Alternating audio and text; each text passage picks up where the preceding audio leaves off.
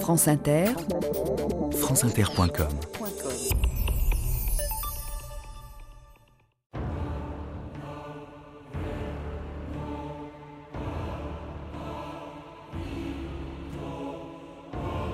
Birakeim est la preuve que les Français sont, après nous, les meilleurs soldats d'Europe. Adolf Hitler.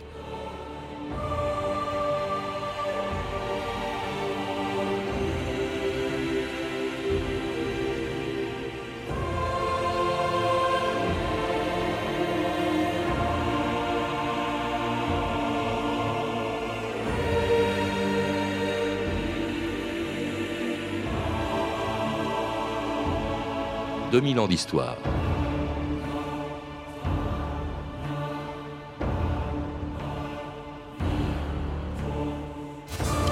Ils étaient 3500 venus de tous les coins de l'Empire français, des Africains, des Tahitiens, des Néo-Calédoniens, des Guyanais, des Cambodgiens, des Malgaches, des Libanais, des Antillais, mais aussi des légionnaires allemands anti-nazis et des Français de métropole qui avaient rejoint le général de Gaulle en 1940.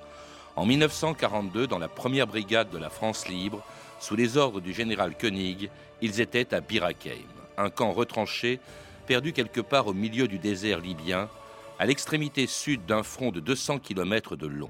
C'est là que le 26 mai 1942, sur les ordres de Hitler, l'Africa Corps de Rommel lançait une gigantesque offensive. Son objectif, l'Égypte, le canal de Suez et au-delà, les champs de pétrole du Proche-Orient. Rommel n'y arrivera jamais. Arrêté par la 8e armée du général britannique Ritchie, il avait été bloqué pendant 14 jours à Birakeim par les hommes de Koenig, les premiers Français à avoir affronté les Allemands depuis la défaite de 1940, ces 3500 soldats des forces françaises libres, auxquels André Malraux rendait un hommage solennel 16 ans plus tard, en 1958. Et voici les visages des survivants sur lesquels le temps a passé. Illustres ou inconnus, ils sont unis aujourd'hui par le même grand souvenir qui s'efface. Des FFL, c'était le sentiment retrouvé lorsque la France avait appris que la poignée d'hommes du général Koenig, désespérément chargée de tenir dix jours contre deux divisions, en avait tenu quatorze et avait rompu l'encerclement de Rommel. Ces combattants étaient le nom du 18 juin devenu vivant nullement une sorte de légion française aux côtés des Alliés, mais l'éternelle poignée de ceux par lesquels tout ce qui dépasse les individus commence ou recommence, la légion des témoins. Les témoins de la continuité nationale, ceux qui proclamaient que même si la France n'était plus en France, même si elle n'était plus que dans le désert d'Afrique, elle restait vivante, parce que dans ce désert, le monde y reconnaissait son image. François Broche, bonjour. Bonjour. Alors parmi les, Français libres auxquels André Malraux rendait ce très bel hommage que l'on vient d'entendre en 1958, il y avait votre père, Félix Broche, qui a été tué à Birakem le 9 juin 1942, pendant une bataille qu'on a un peu oubliée aujourd'hui et dont vous rappelez l'importance dans un livre publié chez Perrin, Birakem, Birakem qui se trouve en Libye et sur un fond très importante, euh, sur un front très important de la Deuxième Guerre mondiale, François Broche, il faut le rappeler. Oui, c'est le front libyen où en fait les hostilités avaient démarré euh, dès l'automne 1940. Euh, il était important, ce qui faisait partie, qui était au centre de ce qu'on appelait ensuite la bataille de la Méditerranée, et qui était un front important, quoique méconnu, comme vous dites, mais qui, était destiné à permettre à Hitler de prendre le, contrôle du canal de Suez, et au-delà donc des champs pétrolifères.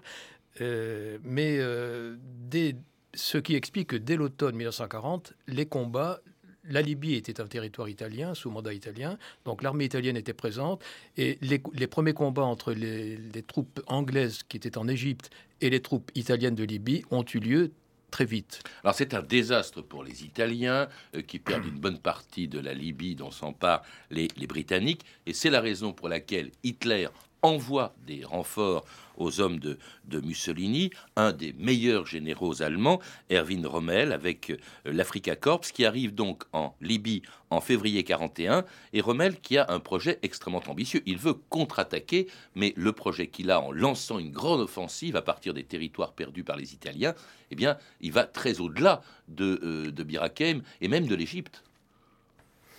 Euh, enfin, c'est du moins son intention. Oui. Mais évidemment, il sera. c'est le projet, oui. C'est le projet. Il sera arrêté en chemin par les troupes alliées. Euh, je précise que dès l'automne 1940, euh, déjà des, Français sont déjà engagés, des Français venus de Chypre, le bataillon d'infanterie de marine, sont déjà engagés aux côtés des Anglais, de façon certes symbolique, mais dès le mois de décembre 1940, il réalise donc le vœu du général de Gaulle d'être présent sur tous les, les, terrains de combat, tous les champs de bataille tout de suite, euh, sans, attendre. Euh, et en, 1900, au début de 41, au moment où le désastre italien est à peu près consommé en Libye, où les Anglais euh, ont édifié une ligne de défense destinée justement à prévenir toute attaque venue du nord, les Allemands possèdent tout le nord de la Méditerranée, de la Yougoslavie, de la Grèce. donc l'attaque de Rommel est va se heurter tout de même à une résistance durant toute l'année 41, une résistance des Anglais qui se, mmh. depuis Tobruk, organisée depuis Tobruk. Et puis, euh, au début de 1942, le vent va tourner au détriment des Anglais. Et c'est à ce moment-là, les, les, attaques allemandes vont réussir à enlever Tobruk, Rommel progresse de façon très importante vers l'Égypte et c'est à ce moment-là qu'il conçoit cette offensive d'envergure qui va être déclenchée le 26 mai et qui est destinée à percer la ligne de défense qui s'étend entre Tobruk et un petit poste tout à fait dans le sud du désert qui s'appelle Birakem dont personne n'a jamais entendu parler.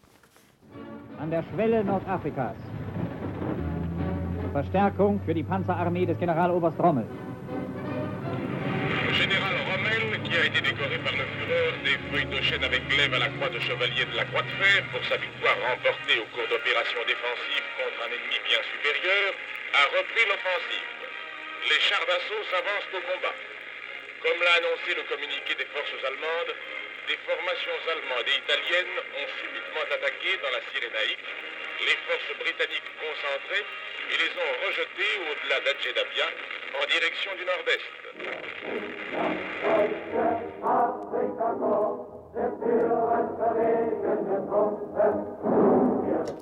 L'on entend le chant de l'Africa Corps de Rommel, qui au printemps 42 donc attaque en Libye. Il a en face de lui la 8e armée britannique du général Ritchie, dans laquelle donc sont incorporés ces Français libres dont on va euh, parler avec vous, François Broche, euh, la première brigade française libre du général Koenig, 3500 hommes, alors qu'ils venaient, je l'ai dit, de partout, du monde entier. C'était euh, Euh, je crois que c'est Hitler qui aura cette expression euh, lorsqu'il entendra parler de, l'exploit des Français libres à Birakem. Euh, cette armée est un sauvage mélange de races. Et je crois que dans sa logique, il avait entièrement raison parce que les hommes de la brigade Koenig, il y en avait 3723 exactement, venaient en effet de tous les horizons de l'Empire. Il y avait des Noirs de toutes les origines, de tous les pays d'Afrique noire. Il y avait bien, bien entendu des Tahitiens et des Calédoniens que commandait mon père. Il y avait des gens la brigade du Pacifique le bataillon, du, Pacifique, voilà. il y avait beaucoup de gens du Levant, euh, des Libanais, des Syriens, il y avait même euh, des Juifs de, Palestine, euh, ce qui avait permis d'ailleurs à la propagande nazie de, parler d'un bataillon juif qui n'a jamais existé. il y avait des gens, des Nord-Africains, il y avait également, comme vous l'avez dit, des légionnaires qui étaient allemands et italiens et qui, évidemment, s'ils étaient tombés entre les mains de leurs anciens compatriotes, auraient eu un sort euh, qui était euh, signé d'avance. Ah, il faut rappeler aussi des Français de métropole qui avaient rejoint De Gaulle dès, 1940. Parmi eux, il y en a un qui est devenu célèbre plus tard, mais qui n'était que capitaine de la Légion, et qui était Pierre Mesmer, François Broche. Il y avait Pierre Mesmer, il y avait, euh, je pensais que vous alliez parler de Koenig, qui était également capitaine en 1940, qui avait fait la campagne de Norvège, qui prendra plus tard le commandement de la brigade. Et il y avait Pierre Mesmer qui, effectivement, est, euh, est un des plus glorieux, des plus héroïques combattants de Birakem, qui a beaucoup écrit, qui a beaucoup parlé de cette bataille. Et euh, je donne à mon livre, d'ailleurs, euh, en sous-titre, une de ses expressions qui est La bataille qui réveilla les Français.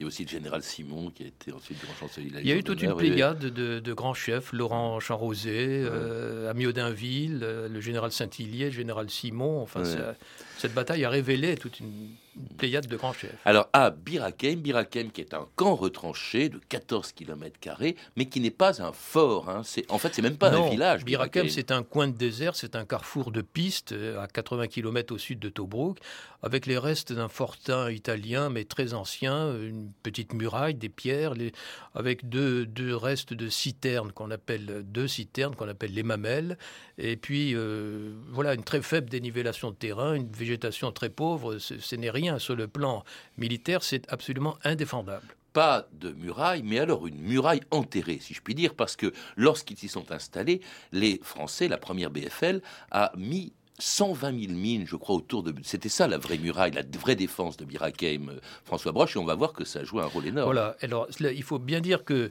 euh, comme me le disait d'ailleurs le général Koenig, que j'ai assez bien connu, euh, toute la gloire de Birakem, j'ai eu toute la gloire de Birakem, mais cette gloire aurait dû revenir au général de l'Armina, parce que c'est l'Armina en réalité avec le, commandant Gravier, qui était le, patron des sapeurs des mineurs, c'est l'Armina qui a conçu la position euh, défensive de Birakem, et notamment ce très subtil système de marais et de champs de mines.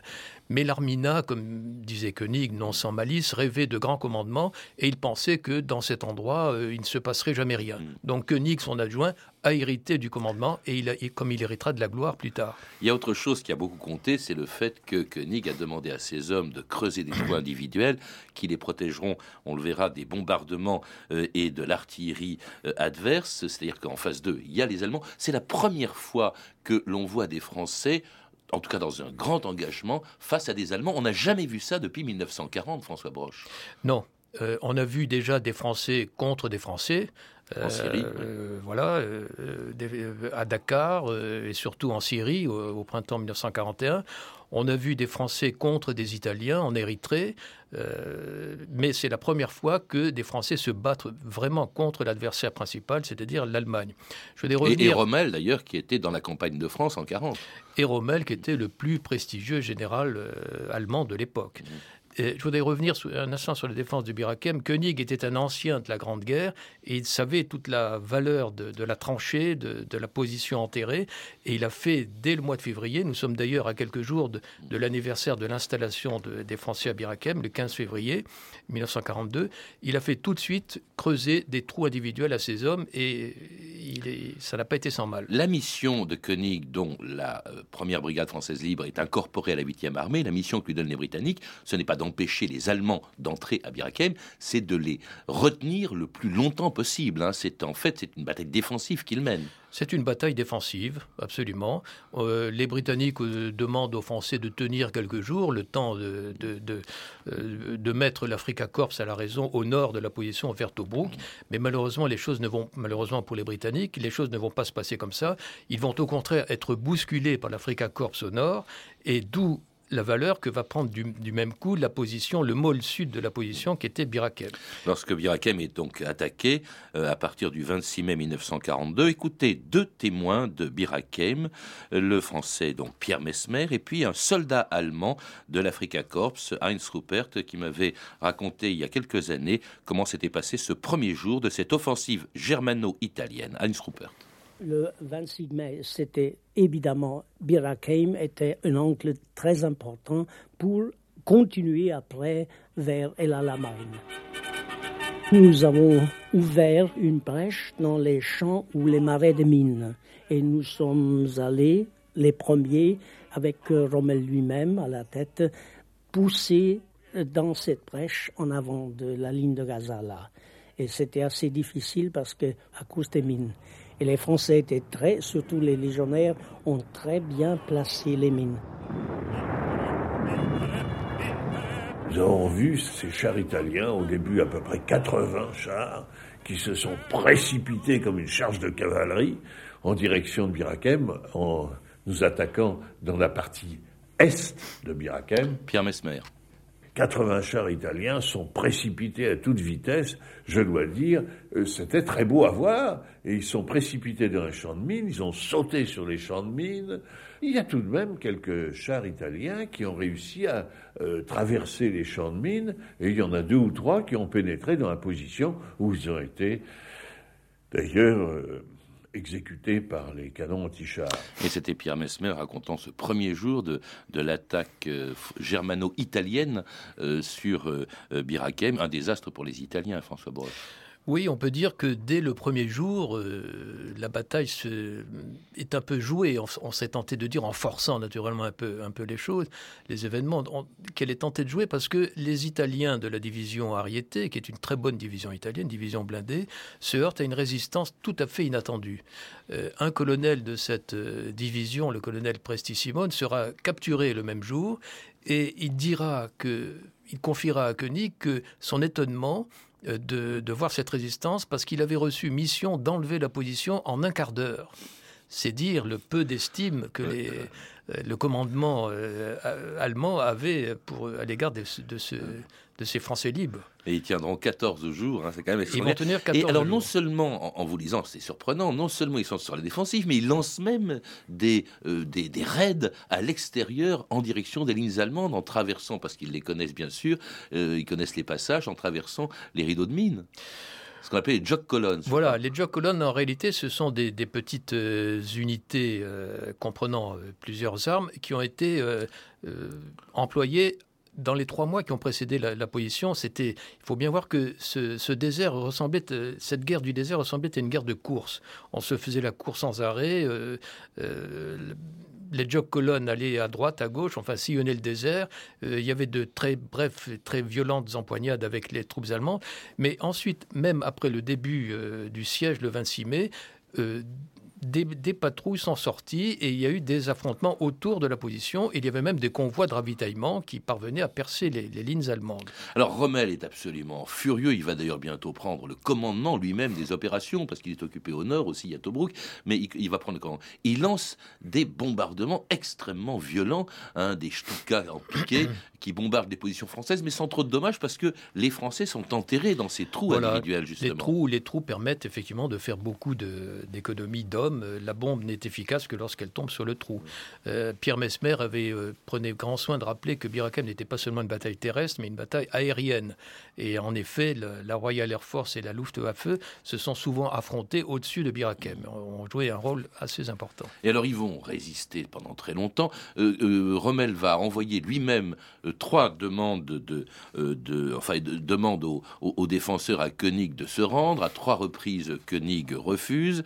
et puis puis, euh, donc, les Français euh, vont tenir bon comme ça jusqu'au 9 mai. À ce moment-là, le, euh, commande, Koenig reçoit du commandement anglais le message suivant, c'est la position de Birakem n'est plus considérée comme essentielle.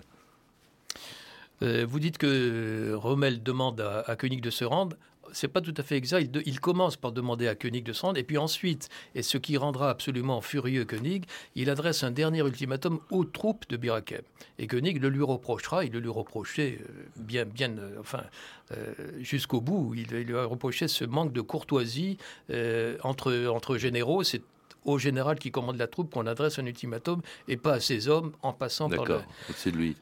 Euh, mais effectivement, bon, ces ultimatums sont repoussés avec beaucoup de, de flegme et de sérénité. Il répond même pas Koenig au deuxième ou au troisième. Il répond même pas. Mais alors, quand, lorsque, après avoir tenu pendant 14 jours, il, reçoit, euh, la, on, lui demande, le commandement anglais lui dit, mais maintenant vous pouvez quand même penser à évacuer. Là, c'est la partie la plus difficile de la bataille. Pourquoi? Parce que pour sortir de Birakem, François Broche, vous le rappelez, il faut traverser les rideaux de mine, il faut traverser les lignes allemandes. Et là, c'est ce qui a été peut-être le plus difficile pour les défenseurs de Birakeim il faut sortir par, euh, par l'ouest de la position, euh, c'est-à-dire aller à la rencontre des, troupes allemandes à un point de rendez-vous qui a été fixé par le, commandement britannique. Et il faut, surtout pour sortir, il y a un, énorme problème, c'est euh, que le passage dans le, le champ de mine doit être suffisamment large pour permettre dans un temps record à l'ensemble de la brigade, c'est-à-dire à euh, plus de 3, 3500 hommes, de, sortir. Donc Koenig demande au, commandant Gravier, le chef des sapeurs, de faire un passage de 200 mètres de long.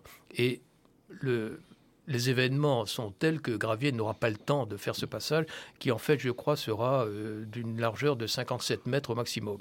Donc, euh, ce qui explique qu'il va y avoir beaucoup de casse pendant la sortie. Et puis, euh, effectivement, il faut passer à travers les lignes allemandes.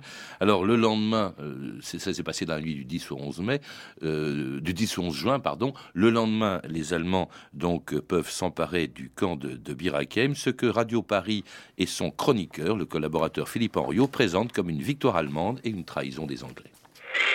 L'attaque brusquée des forces germano-italiennes a transformé la situation en Afrique du Nord.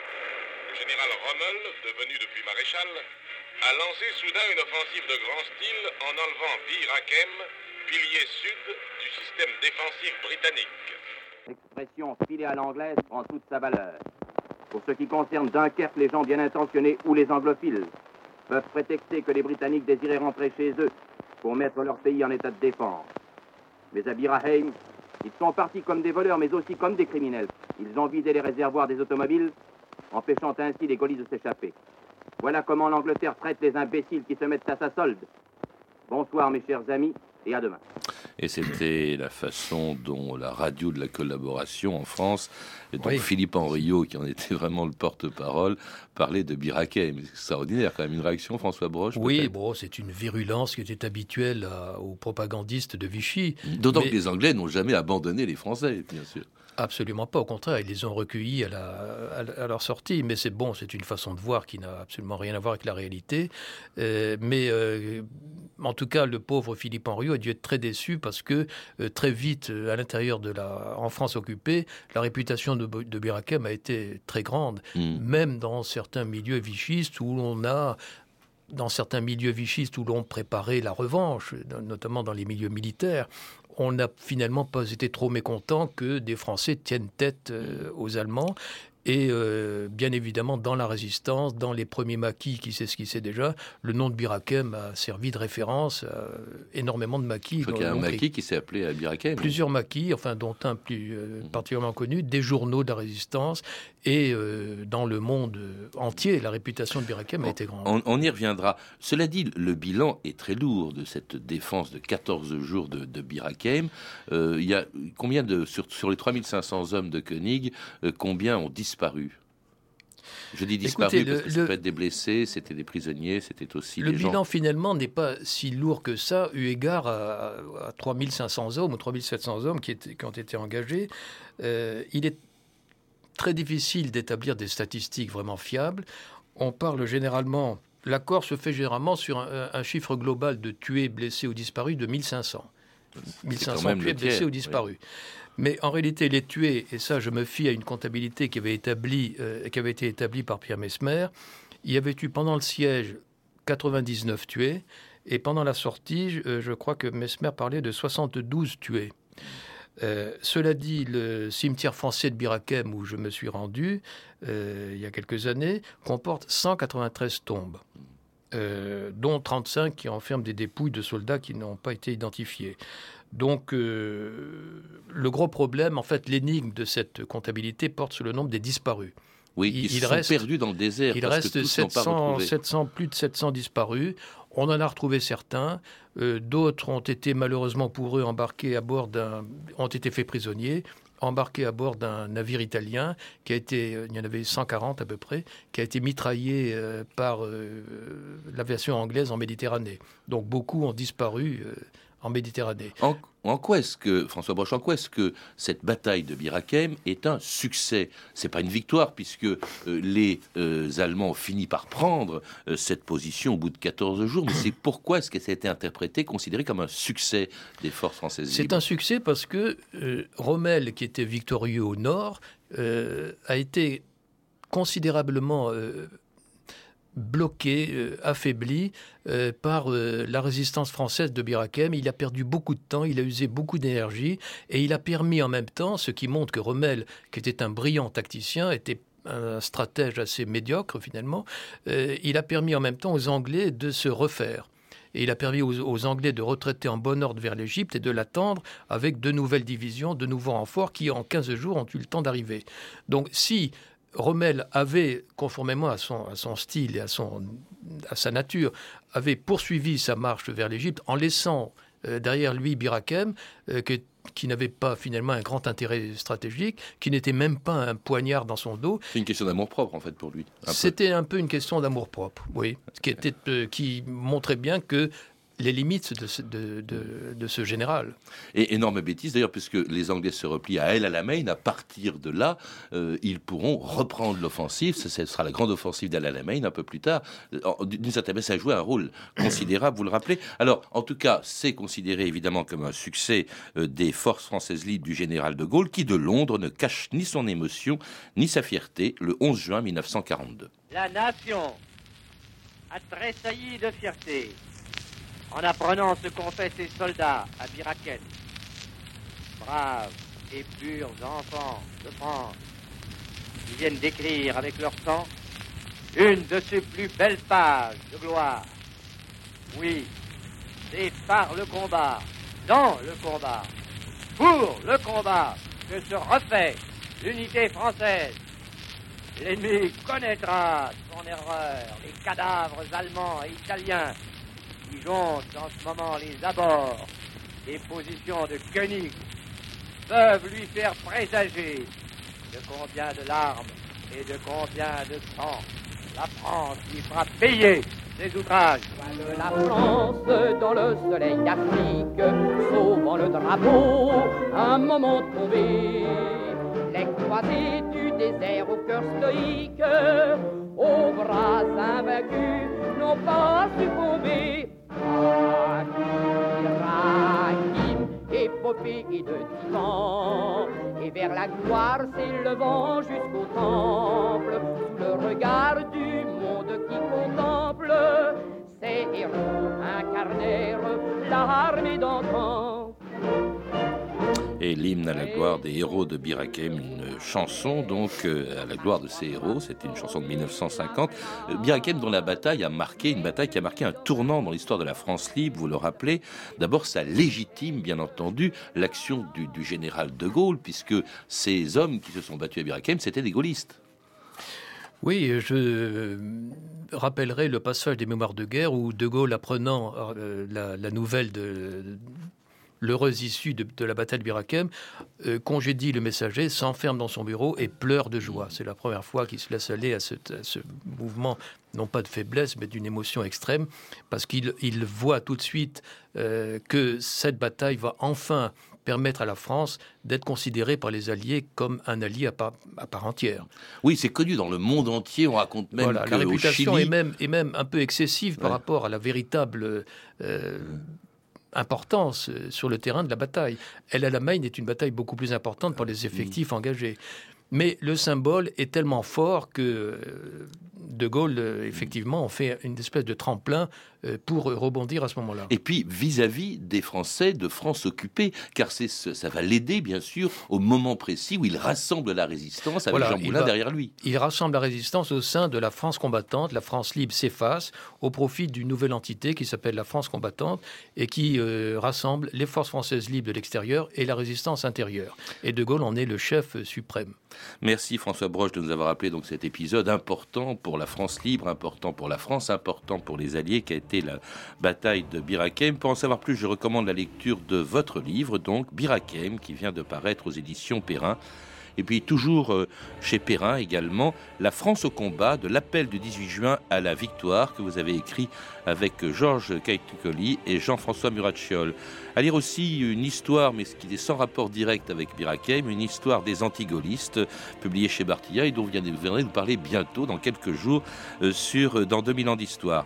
À lire aussi sur la forme d'un dictionnaire, Les militaires qui ont changé la France, sous la direction de Fabrice Fanet et Jean-Christophe Romer, édité aux éditions du Cherche-Midi, où il est question du euh, général maréchal, même Koenig. Vous pouvez retrouver ces références par téléphone au 32 30, 34 centimes la minute, ou sur le site franceinter.com. C'était 2000 ans d'histoire.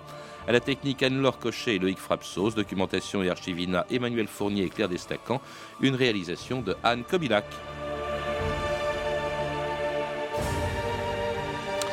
Demain, dans notre émission, nos ancêtres les Gaulois.